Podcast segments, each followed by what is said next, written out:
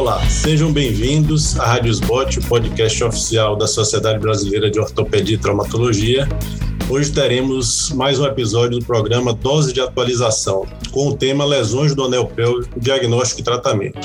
Eu sou Henrique Gonçalves, ortopedista especialista em quadril, membro da Sociedade Brasileira de Ortopedia e Traumatologia e membro da SBQ, Sociedade Brasileira de Quadril, presidente da Comissão de Trauma, mestre em ortopedia pela Santa Casa de São Paulo e atua em Salvador nos hospitais Aliança, São Rafael e Santa Isabel. E teria o prazer de estar aqui comigo meus amigos, professor Fábio Stuck De Vito, membro da Comissão de Trauma e diretor científico da Regional Paulista da SBQ, membro do grupo de quadril da FAMERP, Hospital de Base de São José do Rio Preto, e chefe do serviço de ortopedia da Unifipa, em Catanduva, São Paulo e Dr. Rodrigo Guimarães, também cirurgião de quadril, presidente da Regional Paulista da Sociedade Brasileira de Quadril, mestrado e doutorado pela Santa Casa de São Paulo e professor da Faculdade Israelita de Ciências da Saúde Albert Einstein. Então vamos ter esse bate-papo. Inicialmente, falar rapidamente né, sobre a anatomia da pelve.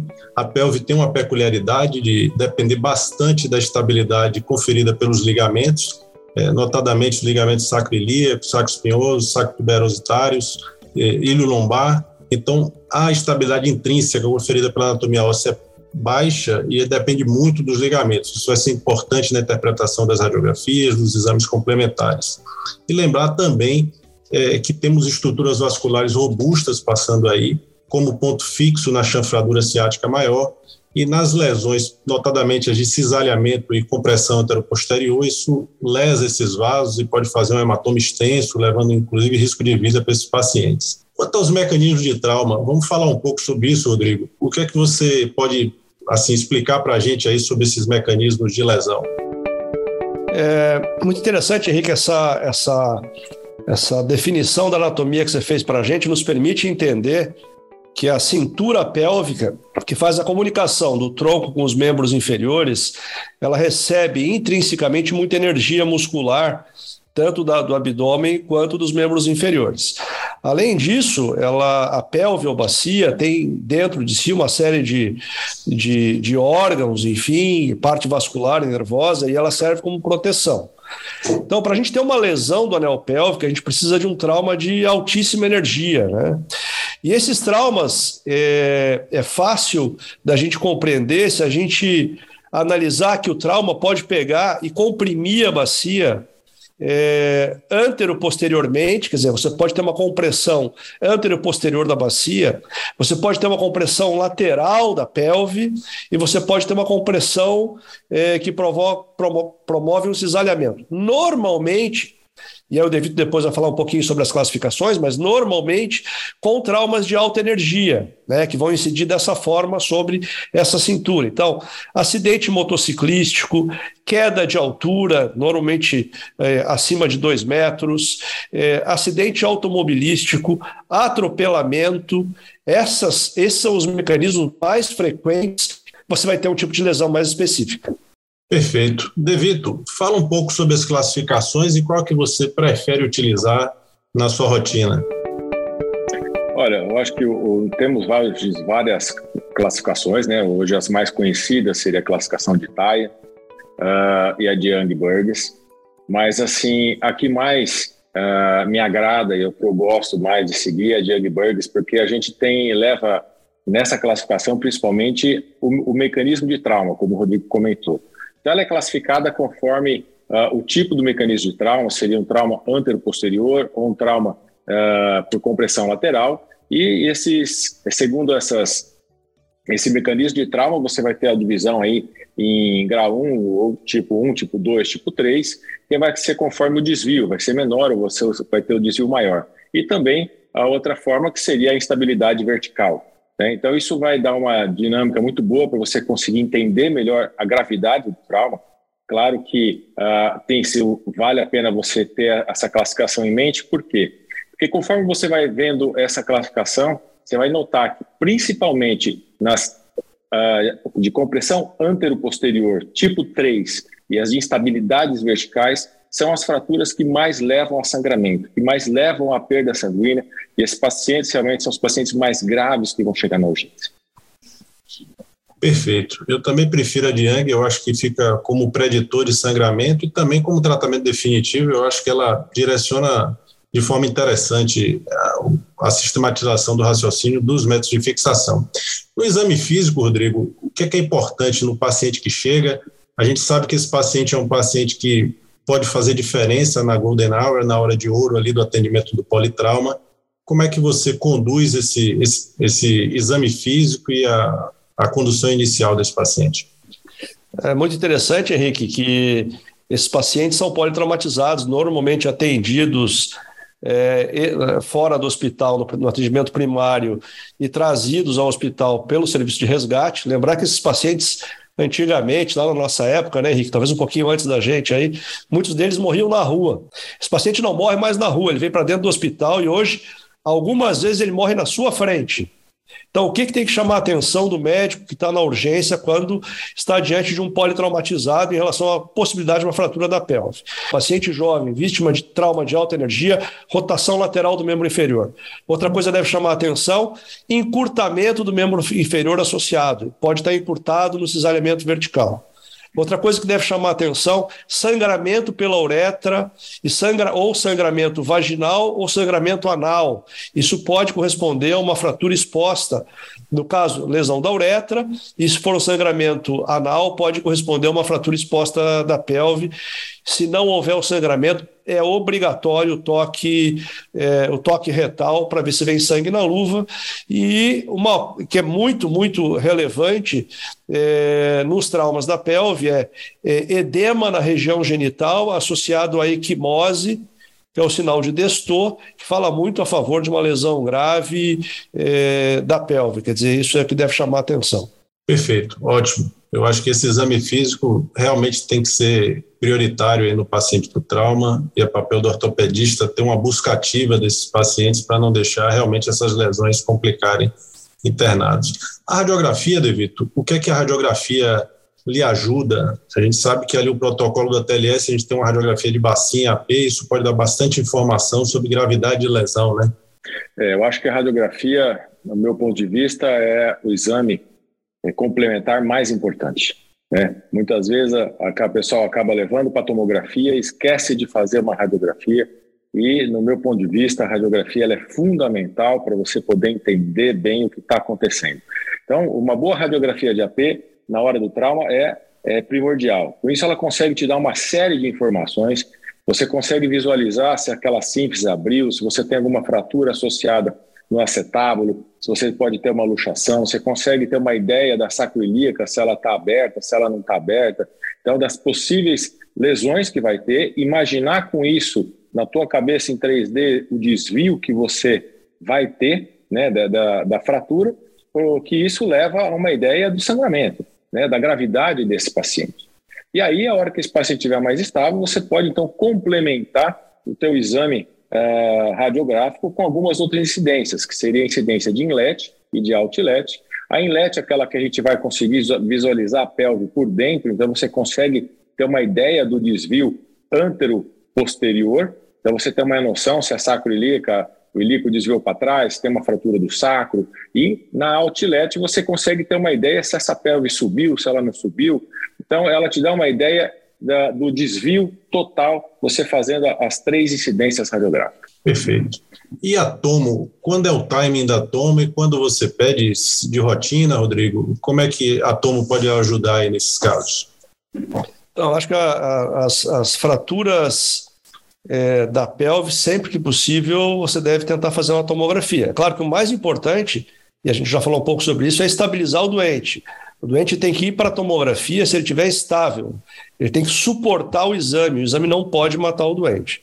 Em alguns serviços, é, a tomografia, é, a tomografia helicoidal, é feita corpo total. Então, algumas vezes, é, ao invés da radiografia, a gente faz uma tomografia helicoidal, corpo total, que te dá informação, informações de outros órgãos e sistemas e também da pelve. Então, normalmente eu faço tomografia, eu concordo com o Devito que o exame de escolha inicialmente é a radiografia, porque é o que a gente tem na maioria dos hospitais, né? Quer dizer, faz uma radiografia simples é, é de bacia. Tendo capacidade de suportar uma tomografia, eu peço a tomografia. E por que da tomografia? A tomografia pode te dar alguns detalhes. É, do ponto de vista volumétrico, você consegue medir na tomografia uh, a quantidade de desvio, uh, o tamanho desse desvio, o quanto ele desviou para posterior, o quanto ele desviou para proximal na instabilidade vertical. Quando está associado a fraturas do acetábulo, você consegue entender um pouquinho melhor a fratura do acetábulo. E algumas lesões, por exemplo, de cabeça, em fraturas, luxações acetabulares associadas a fraturas da pelve, você consegue diferenciar na tomografia. Lembrando que a radiografia de urgência muitas vezes não é uma radiografia de bom padrão. Então, alguma coisa pode passar desapercebida na primeira radiografia, porque você está numa situação de entre a vida e a morte do doente. Então, essas radiografias inicialmente podem não ser as melhores, e eu acho que a tomografia sempre vem a somar. Perfeito. Eu acho que isso aí que vocês colocaram é muito importante. Eu acho que a radiografia em AP deve ser um prioritário para a gente conduzir esse paciente a nível de emergência, principalmente num paciente com instabilidade hemodinâmica. A instabilidade mecânica a gente pode tratar tem mais tempo para resolver, mas a instabilidade hemodinâmica que a lesão vascular retroperitoneal determina pode inclusive matar esse paciente, como o Rodrigo falou. Então, na admissão desse paciente, como é que você conduz isso aí, Devito? Me explica quais são os cuidados que a gente tem que ter nesse paciente, o que, é que o ATLS pode ser direcionado especificamente para a lesão do anel pélvico se você usa algum dispositivo de estabilização, qual é a rotina que você faz naquele paciente instável hemodinamicamente? Olha, na, no, na nossa rotina, eu acho que na grande maioria dos serviços, uh, ainda o uso do lençol para você estabilizar hemodinamicamente esse paciente ainda é o mais utilizado. E sem dúvida não podemos negar que o lençol, o uso do lençol, é, principalmente ao nível do grande trocânter, isso é importante, ele precisa fazer um apoio no grande trocânter para essa pelve fechar, né? E com isso você conter melhor aquele hematoma retroperitoneal, aquele sangramento retroperitoneal, ele, esse lençol ele salva vidas. E as pessoas estão vivendo porque alguém está colocando o lençol. Né? Então, eu acho que o lençol é a primeira coisa a se pensar em ajustar o lençol, fechar essa pele para salvar a vida desse paciente. Uh, no segundo passo, se ele estabilizar hemodinamicamente com o uso do lençol, aí nós podemos então pensar em trocar esse lençol por um outro artifício que é o fixador externo. Então, o fixador externo vai manter essa pelve também uh, reduzida, fechada, contendo melhor o sangramento uh, e aí você passa então para a parte do, do fixador externo.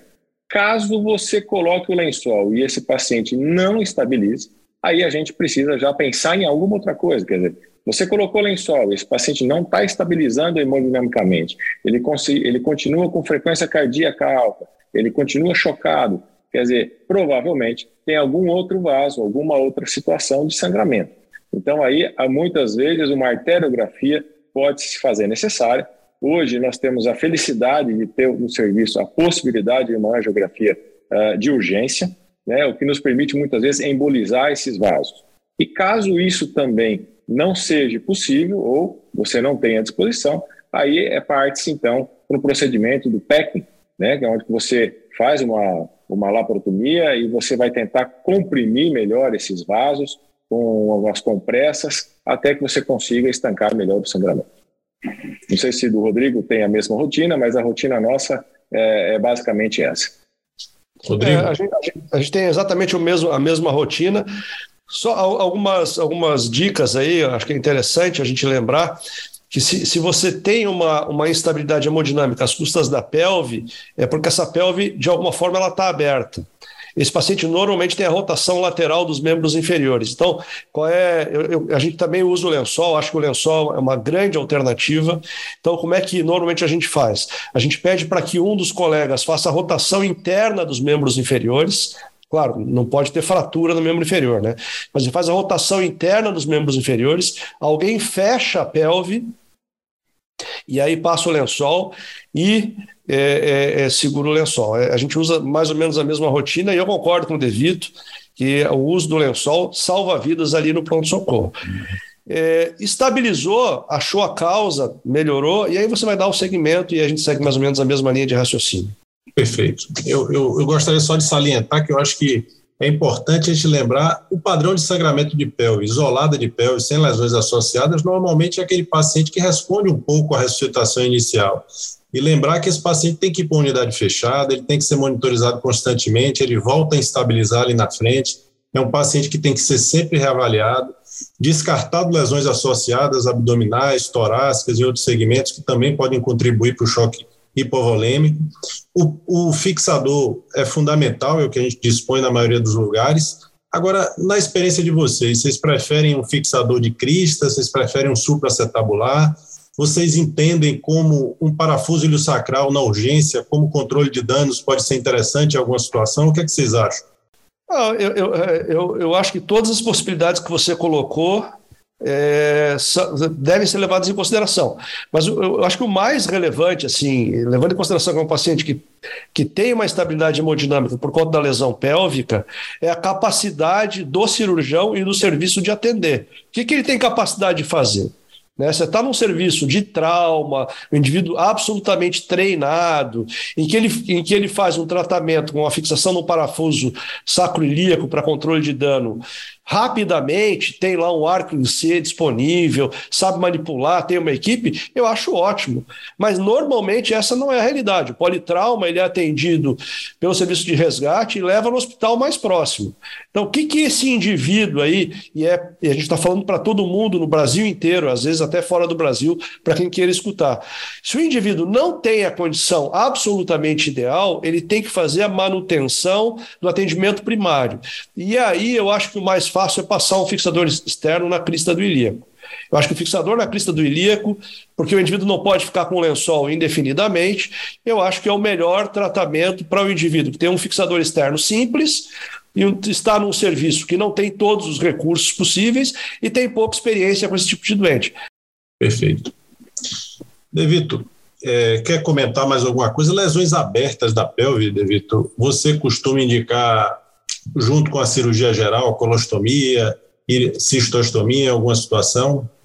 Olha, se você tiver uma fratura, a gente considera fratura exposta, o Rodrigo colocou isso aí é, muito bem no começo. Se você tiver então uma lesão de uretra, se você tiver uma lesão vaginal ou retal, aí é primordial. Então, no caso das lesões retais, a indicação de uma colostomia, e aí geralmente a gente aciona o pessoal da cirurgia geral para realizar essa colostomia, né, nesse ato que você vai estabilizar a, a pelve, mas solicita que eles possam colocar essa colostomia num lugar que provavelmente não vai atrapalhar o seu tratamento definitivo. Isso é muito importante, porque muitas vezes, às vezes, a cirurgia geral vai lá, não vai ninguém da, da, da sua equipe do trauma ortopédico para acompanhar, eles colocam em qualquer lugar e a hora que você vai fazer o tratamento definitivo, isso fica inviável, ou seja, ela fica no meio da tua via de acesso, ela vai atrapalhar a tua redução, então, é muito importante orientar o pessoal da cirurgia geral a como fazer essa colostomia. Né? O importante seria tentar colocá-la um pouco mais alta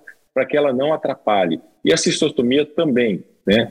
Então, nesses casos de lesões abertas, expostas, você deve orientar essa colocação.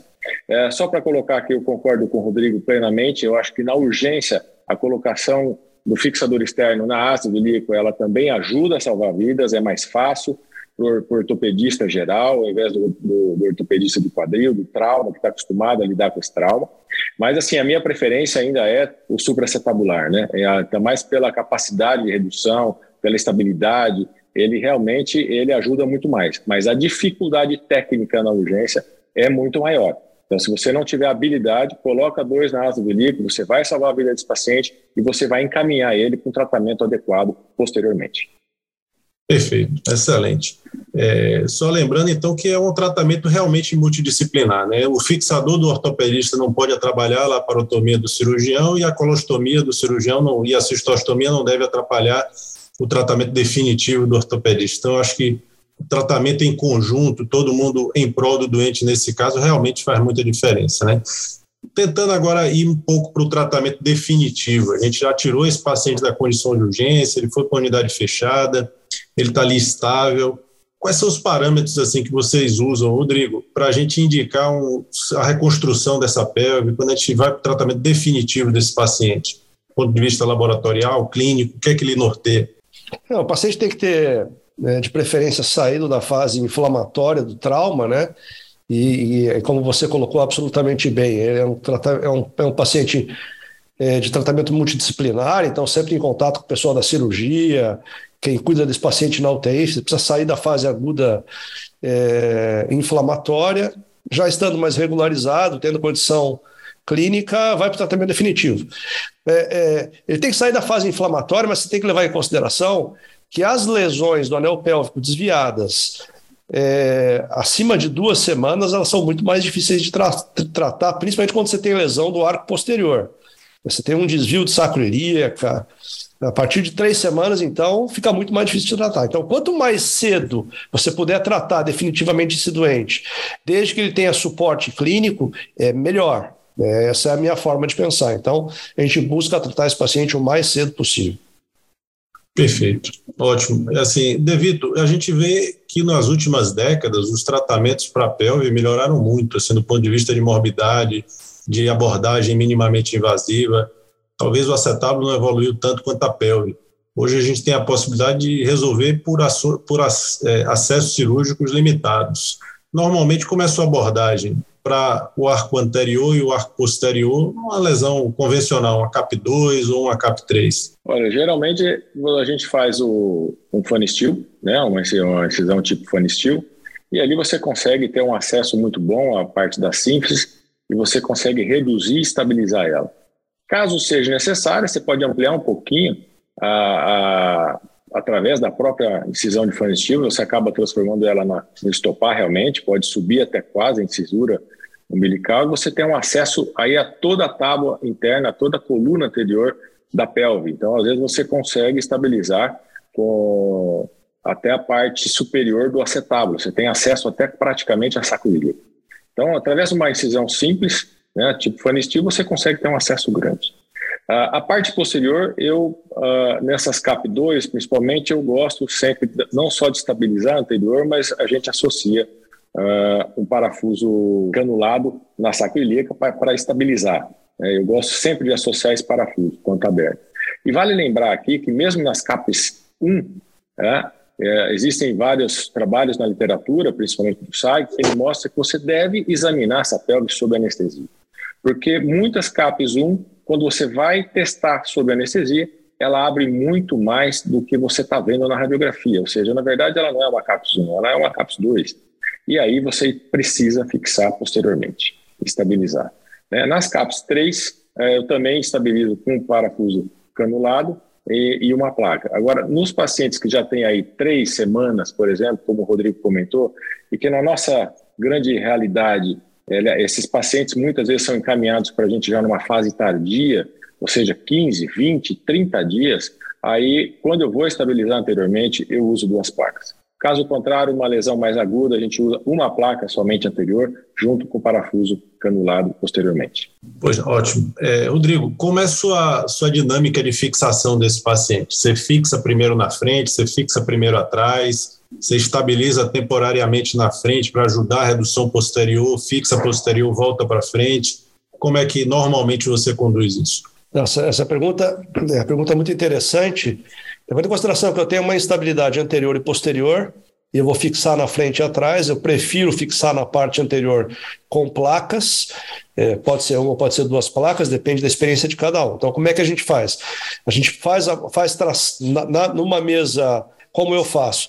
Eu faço, eu faço a via de acesso anterior, eu faço funny steel, faço a via de acesso anterior, eu reduzo anteriormente, faço tração, reduzo anteriormente, coloco uma pinça de Weber para manter a redução anterior, aí eu fecho anterior, aí eu vou para posterior e vou fazer uma fixação posterior. Por que, que eu já não fixo, por que, que eu não reduzo e fixo posterior antes de, de, de, estabilizar a parte anterior com uma pinça de Weber.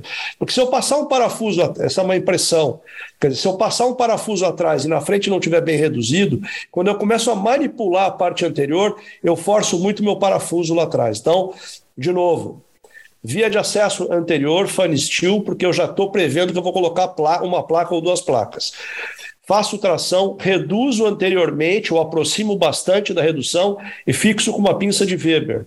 Aí eu faço a fixação sacroiliaca posterior e venho para frente e coloco a placa. Então, essa é a minha dinâmica de tratamento. Perfeito. É, eu também prefiro isso porque eu acho que você fica. Você fechar na frente, talvez se você precisar de algum ajuste posterior, você fica restrito, e se você fecha atrás, o contrário na frente também. Eu acho que essa dinâmica. E, fechar na frente ajuda muito atrás, na maioria das vezes, né? Associado a uma atração, como o Devito falou, é, eu acho que ajuda. Em situações, Devito, que a gente tem fratura do acetábulo, do ramo, associado às lesões em compressão anteroposterior e abertura da pelve, normalmente como é que você estabiliza isso? Você prefere um estopar fixando com placa? Eventualmente você passa um parafuso de ramo público? O que é que você prefere? Olha, eu, eu costumo às vezes estender mais a placa, né? Essa é a minha tendência. Eu coloco, eu gosto de colocar aquela placa que a gente brinca, que é a placa sorriso, né? Que é aquela placa grande que ela pega desde da, da parte da, da, da, incisura ciática maior, você pode descer ela, passa pelo pubis e sobe. Né? Parece uma, realmente alguém sorrindo. Né? Daí que vem o nome da placa sorriso, né? Uma brincadeira. Mas uh, você pode associar isso daí e, eventualmente, você pode se utilizar de parafuso também uh, através do ramo para estabilização. Eu acabo utilizando ainda os parafusos de 3,5 quando vou utilizar, uh, nesses casos, parafuso, mas eu separo os parafusos nos casos daqueles pacientes mais graves que precisam de uma intervenção talvez menos invasiva ou que ah, existe talvez a possibilidade de você fixar um ramo uh, percutaneamente. Então, às vezes eu acabo utilizando para isso aí. Quando eu faço a via aberta normalmente para estabilizar, eu acabo tendo uma preferência maior pela placa. E aí acabo estendendo a placa conforme o traço da fratura, uma placa maior, uma placa menor, sempre deixando pelo menos um ou dois para, pelo menos dois parafusos uh, proximais e dois distais. Perfeito. Eu acho que o estopar ajudou muito a gente a ter um acesso amplo ao ramo público, um acesso amplo a essa porção superior, reduzir uma fratura mais simples de acetábulo e fixar por cima todo o ramo público de um lado ao outro. Eu acho que a via deu uma versatilidade muito grande para a nossa fixação. Né?